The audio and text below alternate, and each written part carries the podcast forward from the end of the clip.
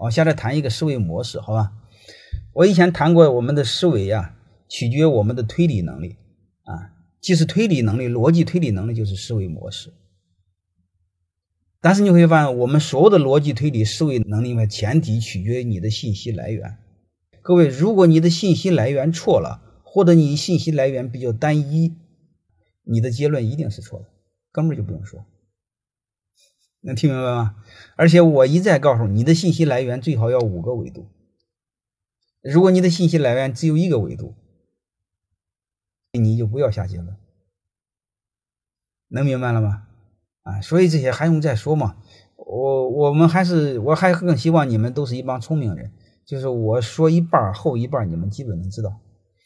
为什么这上面我不跟你们谈胡扯的问题？我没心情跟你们谈胡扯，也没时间谈胡扯。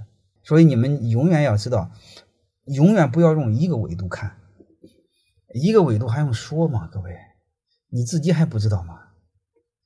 能理解了吗？你至少得两个维度、三个维度看。